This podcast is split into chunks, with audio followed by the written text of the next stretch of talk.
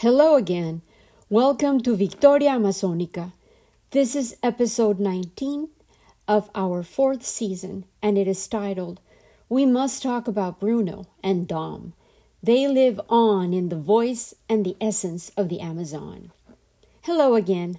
I am Lina Cuartas, and after a month of interruption, due to the decision I made to focus on planning and executing a celebration of love for my family expressing it as giving myself and them the gift of time, I am back, ready to continue my storytelling experiment focused on the Amazon, specifically as represented by the giant lotus plant of the Amazon, Her Majesty, the Victoria Amazonica.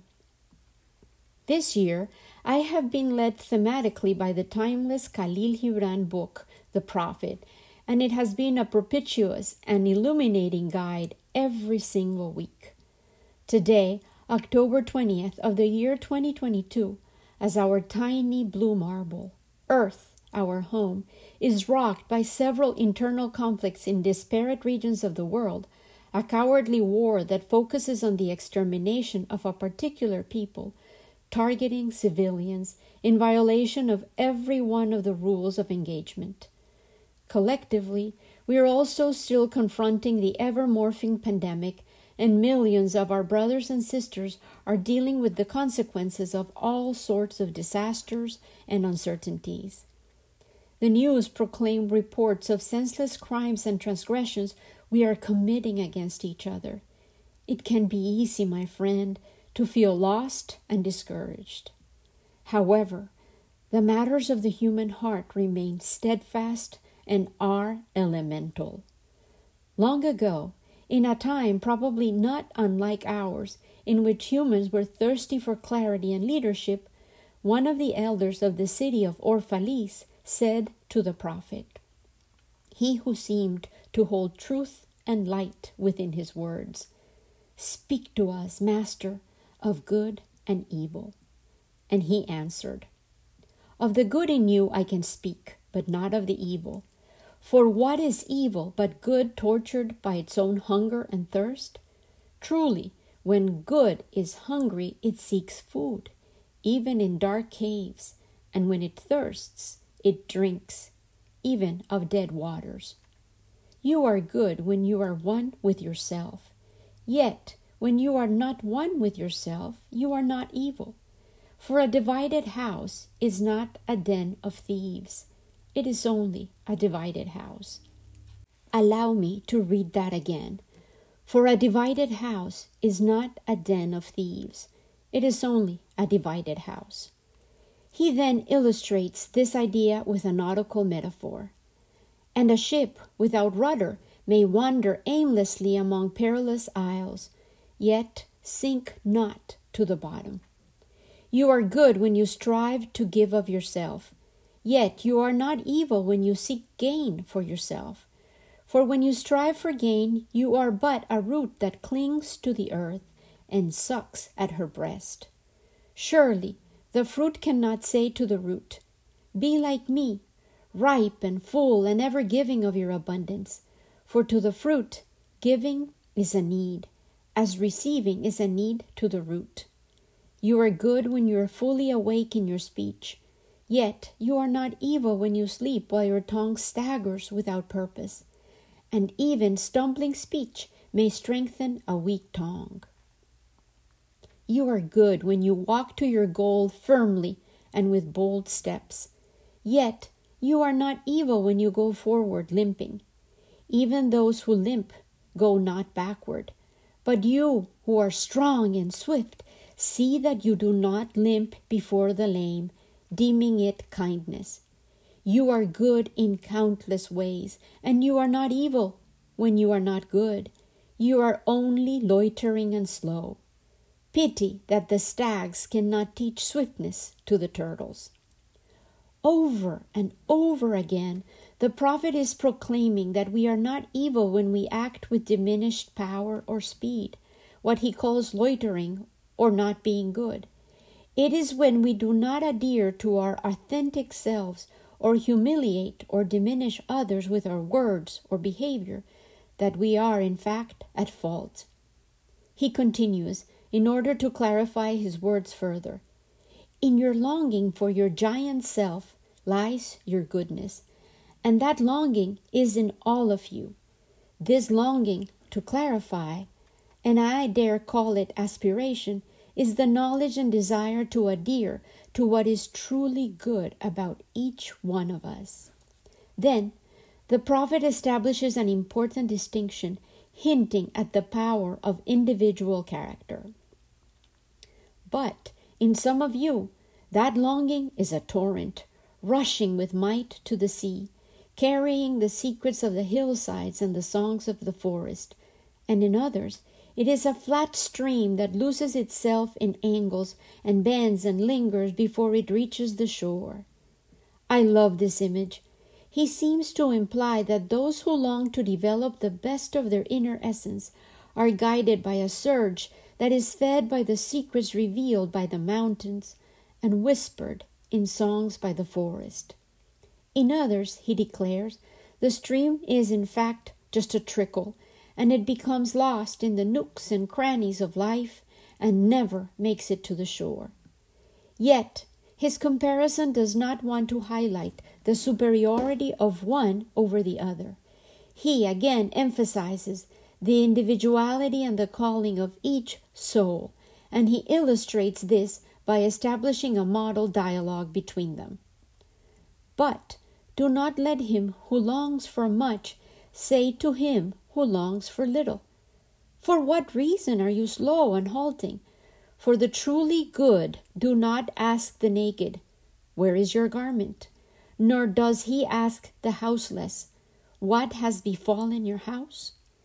Let me repeat with my own words, for this age of ours that is so obsessed with the comparison and unreal expectations, enhanced by social media and the myriad tools we have created that deceive us into thinking we can, in fact, edit reality. The essence of his advice cautions that he who is truly good and has managed to thrive does not mock or ridicule he who lacks or is suffering material deficiencies. And the truly good who is fully clothed, safe, and housed does not belittle, neglect, or discard the homeless or the unclothed. Compassion mercy, and piety, timeless values, their presence or absence, is what seems to distinguish the hearts of the good from those of the evil. This revelation is a gem to be held like a lantern in this age of confusions, half truths, and deceptions. The presence or absence of compassion, mercy, and piety seem to be the differentiating values within the heart of the good when contrasted with those of the evil. Let me revisit, led by this analysis of good and evil, a true life contemporary story that unfolded in one of the regions of the Amazon where conflict interests are resulting in tragic outcomes. I had already mentioned this story. This particular incident has been researched deeply by a colleague and friend of one of the protagonists of this tragic tale.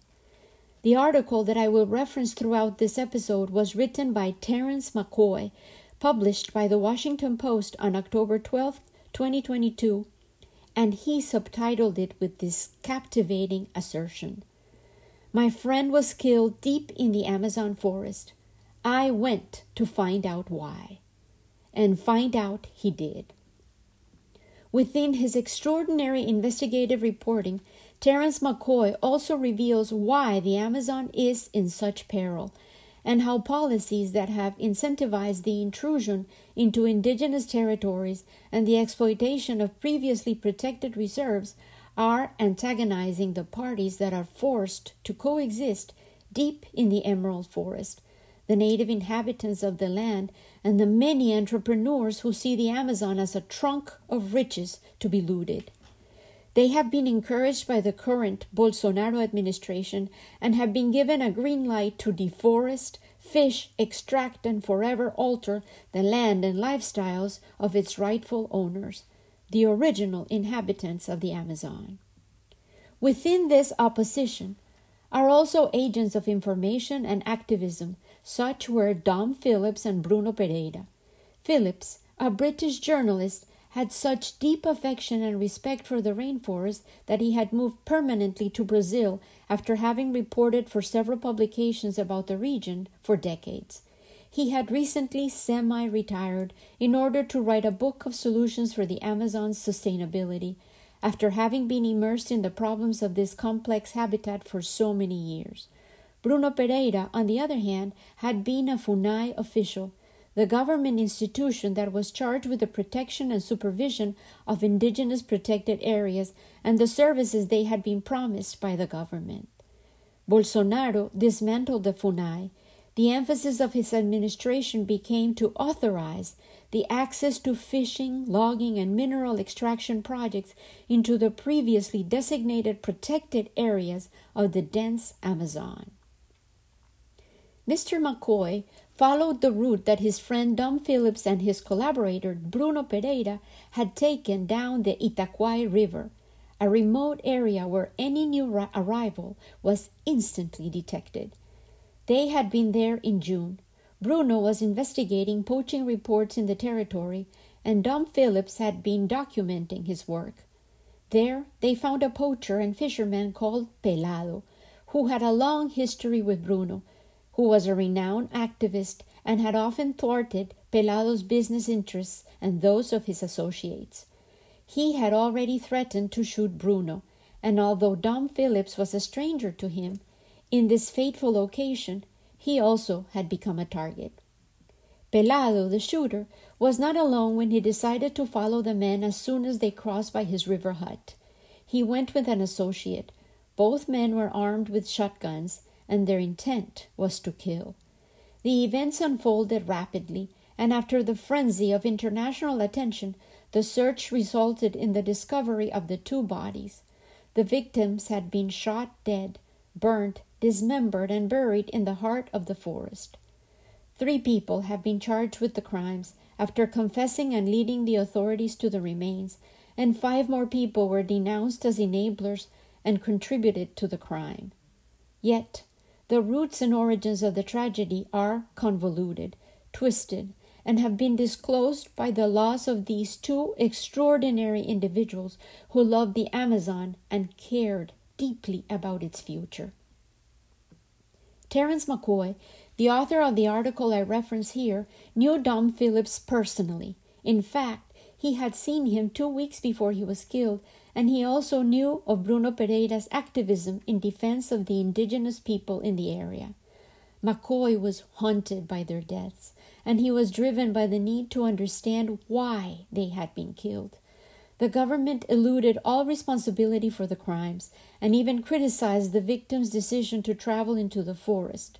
Bolsonaro called it a reckless adventure and seemed to excuse the killers. His was an attempt to distract from the scrutiny of the official negligence and inaction that had resulted in the lack of supervision of these disputed areas and the failure to protect the indigenous peoples despite their recurrent requests for action after reporting numerous poaching incidents and illegal intrusions. Mr. McCoy wisely concludes At its most basic interpretation, what led to the killings was the simple human motivations of hatred and greed. But the story of the deaths of Dom and Bruno also betrays the broader forces fueling the destruction of the Amazon. Mr. McCoy goes on to name those forces nearsighted government policies, weakened law enforcement institutions, and criminal impunity. Terence McCoy, the Washington Post's current Rio de Janeiro bureau chief, interviewed 51 people in order to understand the killings and the social and economic environment within which they occurred. He even researched the childhood of Pelado, the man who killed both men, and found an early exposure to violence, confrontations with indigenous tribes, and the building blocks of a worldview dominated by us against them. He even quotes Pelado's aunt, an important figure in his rearing, as declaring, We are civilized. We are not Indians. The Korubo, who were a tribe with which the family had numerous conflicts, are killers. Pelado's community was also affected by the forced evictions that followed the redistribution of land, and he witnessed the use of communal violence in order to obtain resources beyond the lines that protected the territories. The lines were drawn arbitrarily, enforcement was lax, and yet many people were forced to relocate, and seeds of bitter resentment were sown to be nourished by the awareness that resources were abundant in the forests that they were evicted from. The tensions continued to grow, and even some of the officials charged with defending the Indian territories sided with the colonos. Resentment fermented and became hatred, not just towards the indigenous, but especially towards those who defended them, the Funai representatives. McCoy then relates operations in which the locals were invited to participate in expeditions to locate specific tribes, and Pelado was among the recruited scouts. His behavior revealed his deep fear and animosity towards the Indians. As he matured, so did his anger, and as the market forces demanded fish and turtles that were abundant in protected territories, he transgressed and local crime bosses started providing the equipment necessary to increase their hauls. Pelado thrived thanks to the illegal fishing and hunting, especially since the government oversight was almost null. Tabatinga, Benjamin Constant, the Colombia, Peru, and Brazil rivers and forests, the land that I love and whose stories I voice, was the breeding ground precisely for these opposing forces that ended the lives of Bruno and Dom. Bruno, in particular, had been selected as the main target, and Pelado had boasted, If we kill Bruno, we'll be the bosses of everything here. I hope you read the entirety of McCoy's account, a link I will post on our Facebook page. He deftly devised his storytelling into chapters, assembling an elaborate narrative with specific topics and scenes that are all interconnected. In the last two, he details how he followed the leads he collected to decipher the details of the killings. He also allows the reader to learn more about Bruno Pereira. He was a passionate, fearless indigenous defender and he was an active enforcer of the rights that protected their territories and resources. The indigenista, as he was called, had been threatened for years, yet he ventured deep into the forest to find uncontacted tribes, negotiated truces, and spoke several native languages. Politics had interfered with his career in 2016 when Bolsonaro slashed the budget for the FUNAI and encouraged the intrusions and exploitation of indigenous territories. Several bases and officers of the organization were attacked, and a star agent, Maxciel Pereira, was shot in front of his wife and daughter. In chapter 6, McCoy details how increasingly concerned longtime activists became organized and provided drones, cameras, and satellite trackers to supervise the indigenous areas. Yet, the indigenous still needed to inform authorities and relied on enforcement from them. Paulo Marubo, age 44, was the director of the Javari Valley Indigenous Peoples Union. Bruno Pereira was recruited precisely by Marubo main organizer of the patrols. Bruno was relieved to be able to be active on the ground again. Here I quote his wife's words directly from the article. Bruno was really unhappy in Brasilia. This was a chance to do what he most enjoyed go into the forest with the indigenous. The patrol groups scanned the areas and found evident impunity, rampant transgressions, and illegal intrusions.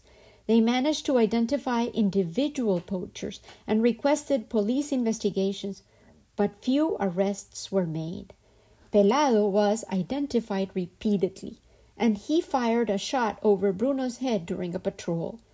Confrontations kept happening, tension escalated. Bruno received a personal threatening letter. Yet, Bruno Pereira did not relent. Dom, on the other hand, had decided to move to northern Brazil.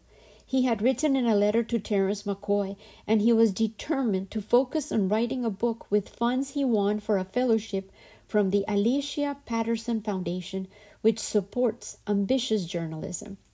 He was done with reporting the problems. He wanted to figure out how to save the Amazon, the title that he had chosen for his book. He wanted to research sustainable food production, the tracking of illegal activity, and hoped to finish the book by the end of the year. This was supposed to be his last trip. His friend Bruno was leading a group of indigenous scouts trying to repel poachers. He wanted to meet the surveillance team, interview fishermen, and return home. Dom was informed about the escalating tensions and threats, and though he was worried, he did not hesitate. Both Dom and Bruno entered the dense forest and navigated down the Itaquai. According to McCoy's reporting, Dom even took a picture of Pelado, prompted by Bruno, and his belt studded with shotgun cartridges. They were sure they would be able to sneak past Pelado if they left early enough. However, he caught up with them. He had a powerful boat, and he and his associate, called Jefferson, opened fire with precision. And then they tried to erase the humanity of their victims in every way possible. After the crime, the whole community fled. When McCoy returned to investigate, the evil that had been perpetrated on that soil had haunted the people in such a powerful way that no one stayed. Sao Gabriel, as the community was called, was a ghost town. Perhaps if Bruno Pereira had not been accompanied by Dom Phillips, international attention would not have been so captivated by these murders. Yet McCoy chooses to close his tenth and final chapter with a cherished memory he shared with his friend Dom Phillips. It happened on a Sunday in November 2020. Paddleboarding was Dom's chosen sport. He described it as nice, light exercise. Terence accepted the invitation to ride the water. Coach Dom, a friend who was with them, called him, and he sure coached McCoy into enjoying his first paddleboarding experience. Dom Phillips considered Brazil his home. He loved every bit of it. This image of him facing the beach from his paddleboard, framed by the water, the mountains, the favelas, allows us, thanks to McCoy's writing and generosity, to hold him in our mind's eye, intensely alive, surrounded by the land and people he loved, and of which he became a part and for which he became an even more unforgettable activist, forever etched into the unfolding saga of the Amazon rainforest, alongside El Indigenista, Bruno Pereira. So today, I urgently wanted to talk about Bruno, certainly, and Dom Phillips, and highlight the fact that the evil that they were victims of became a roaring fire that caught the world's attention. It reminds us that we are part of the complex web of interactions and decisions that is unfolding in the Emerald Forest. Bruno and Dom were, to use the prophet's words again, fueled by a longing which was a torrent rushing with might to the sea, like the Amazon River that cradles the forest that they both loved and defended. And they carried within their hearts the secrets of the trees, the creatures, the peoples and the songs of the forest. In others, whose lives became entangled with their own within this grid of exploitation, greed, and senseless destruction that underline our current models of subsistence, they encountered lives led by flat streams that held generational terrors, violent natures, and greed which blinded their ability to see the full measure of the humanity of others, enabling their capacity for piety mercy, compassion, and the consuming rage of revenge made it impossible for them to see that they were in fact carrying acts of self destruction as they chose to annihilate the lives of others.